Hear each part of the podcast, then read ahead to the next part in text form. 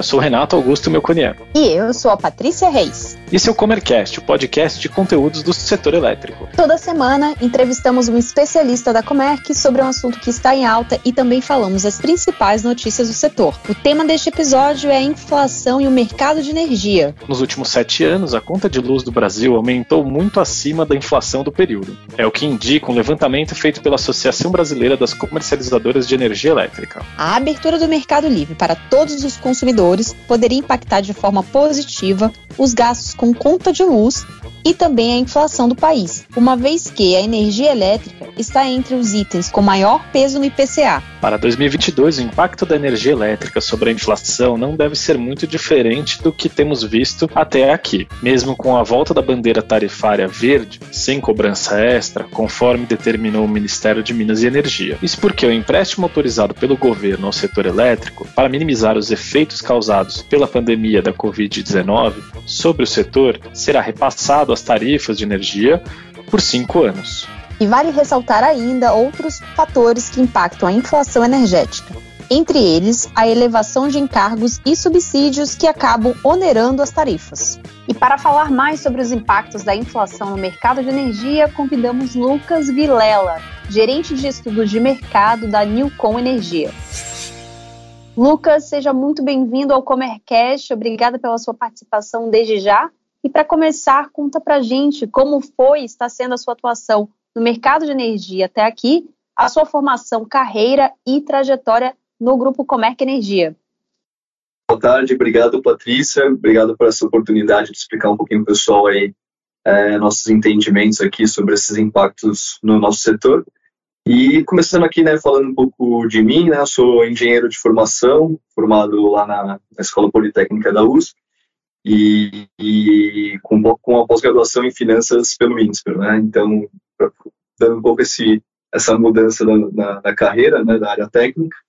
E aqui na, no setor de energia, eu iniciei em 2015, na área de estudos lá na, na EDP, e não demorei muito para transicionar para o mercado de comercializadora. Né? Em 2016 já fazia parte do time da Matrix, é, onde eu, eu, fiquei lá nessa área de gerenciamento de risco e estudos de mercado até 2008 até 2018, quando eu fui chamado para me juntar ao time da Newcom aí, né, no grupo Comerc, e estou desde então né, fundando essa área aqui no, na Newcom e, e gerenciando ela até hoje. Muito bom, Lucas. Vamos agora entrar então no assunto deste episódio.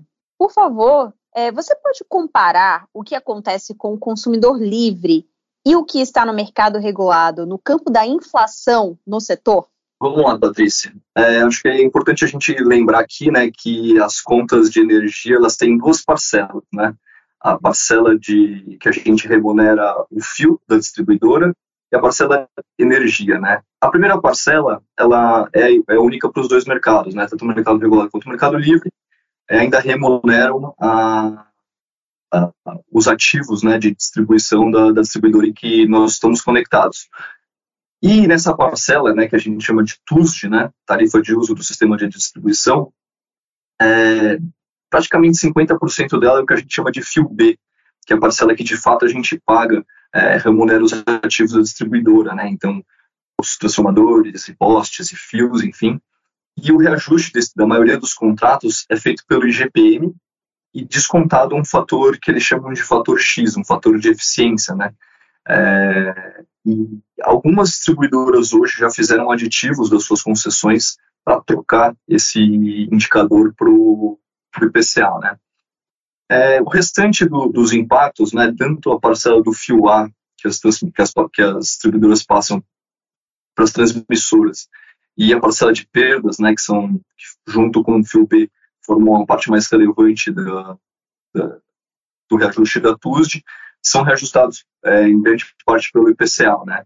O, o fio A, porque os contratos são com essas transmissoras, tem contratos fechados em leilões, é, reajustados pelo IPCA, e a parte das perdas é, elas são valoradas ao preço dos contratos das distribuidoras, que também, na sua grande maioria, são reajustados pelo PCA.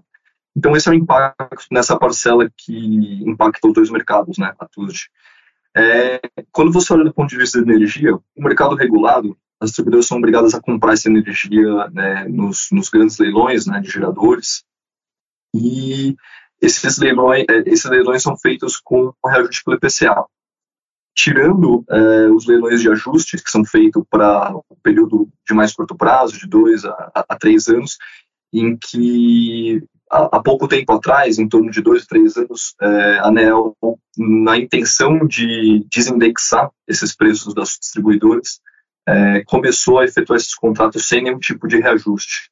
É, evidentemente que essa parcela é muito pequena e quando você, quando você ainda vê o momento atual, né, que a, que a gente tem as distribuidoras sobrecontratadas, elas acabam comprando muito pouco dessa energia é, nesses leilões de ajuste. E agora falando é, da, da compra da energia de fato no Mercado Livre, é, os contratos têm cláusulas bilaterais, é, então que são né, é, negociadas entre, entre as partes, é, mas geralmente né, a praça de mercado é que você, no, no fechamento de uma operação, tem a data base de reajuste daquele mês de fechamento. Né? Então, é, basicamente, esses são os impactos nas diferentes parcelas e no, nos diferentes ambientes. Entendi, Lucas. E entrando agora mais nos detalhes a respeito dos impactos da inflação nos contratos de energia do Mercado Livre, quais são os fatores que influenciam nesse impacto? O Mercado Livre, a estratégia de contratação ela é flexível, ou seja, você pode contratar percentuais do seu consumo com diferentes durações. Então, contratos de um, dois, três, cinco, é, vários anos. E além disso, você ainda pode é, otimizar a, o efeito da proteção de preço, né, de você ter comprado um contrato, você pode otimizar esse efeito da proteção com o efeito do impacto do reajuste. Então, você pode fechar um contrato de talvez mais longo prazo para um, um percentual menor da sua carga e assim por diante, e você vai compondo o total do seu consumo com vários contratos, com preços diferentes e volumes diferentes e datas bases de reajustes diferentes, né? E além disso, né, como eu falei, por ser um mercado livre, as, as, as contratações são de, de, de acordos bilaterais entre consumidores. Entre consumidores e comercializadores, por exemplo. E esses fornecedores podem ter estratégias de te oferecer outros tipos de, de produtos para sua proteção. Né? Vou dar um exemplo aqui. Nós, da Newcom, estamos lançando agora um produto de, de você comprar energia pré-fixando o seu reajuste é, de inflação. Então, você já determina na, na partida do seu contrato quanto que vai ser esse reajuste e não sofre impacto de uma inflação futura e a gente está enxergando que os consumidores têm estão tendo interesse por esse produto porque a gente está vivendo um cenário é, no Brasil de, de, de fato e no Brasil e no mundo né de, de fato inflação de preço é, disseminada em, em, todas as áreas né então a gente está tendo uma, uma, uma procura legal para esse produto e com a elevação do nível dos reservatórios e a melhoria do ritmo das chuvas, a energia elétrica poderá dar um certo alívio ao consumidor no mercado regulado, nós sabemos. E no Mercado Livre, já houve redução do preço da energia e por que essa diferença? O impacto do regime das chuvas no mercado regulado está associado principalmente a conta-bandeiras, que servem para suprir os custos do repasse do risco hidrológico, que é o risco das hidrelétricas que venderam energia para as distribuidoras em leilão não gerarem toda essa energia que eles, que eles venderam, ou seja, um impacto indireto. No Mercado Livre, a gente tem uma precificação é, com base no custo marginal da operação, né? então o custo de operar o sistema. E num cenário mais favorável do nível dos reservatórios, a gente tem um indício de um maior uso de energia elétrica no futuro. Dessa forma, o preço de mercado de energia futuro se ajusta para baixo, da forma como ele já se ajustou. Então, a gente já enxerga no mercado é, livre esse ajuste após esse período de chuva de recuperação, vamos dizer assim, e a gente pode, a gente pode perceber essa diferença de tempo entre o mercado regulado e o mercado livre. Muito bom, Lucas. Bom, e segundo especialistas do setor, os sucessivos reajustes na conta de uso brasileiro em 2021, determinados para o enfrentamento da crise hídrica vão deixar um impacto financeiro para o próximo governo. Quais seriam esses impactos e, atualmente, existem meios de amenizá-los, como estratégia de operação estruturada? Então, Patrícia, a gente, a gente vê que o resultado dessa, dessa crise hídrica é, fez com que a ANEL estruturasse é, empréstimos na ordem de 10,5 bilhões que serão compra, cobrados na CDE nos próximos anos, junto com juros. É importante que a gente saliente que essas medidas eram necessárias no momento da crise, mas a gente precisa refletir sobre a correta alocação dos riscos nos diferentes agentes do mercado. Hoje, a conta bandeira, o exemplo que eu dei, serve para compensar os riscos que foram alocados nos consumidores pela compra de energia subsidiada das cotas. O processo de privatização da Eletrobras, dentre outras mudanças estruturais planejadas para o setor,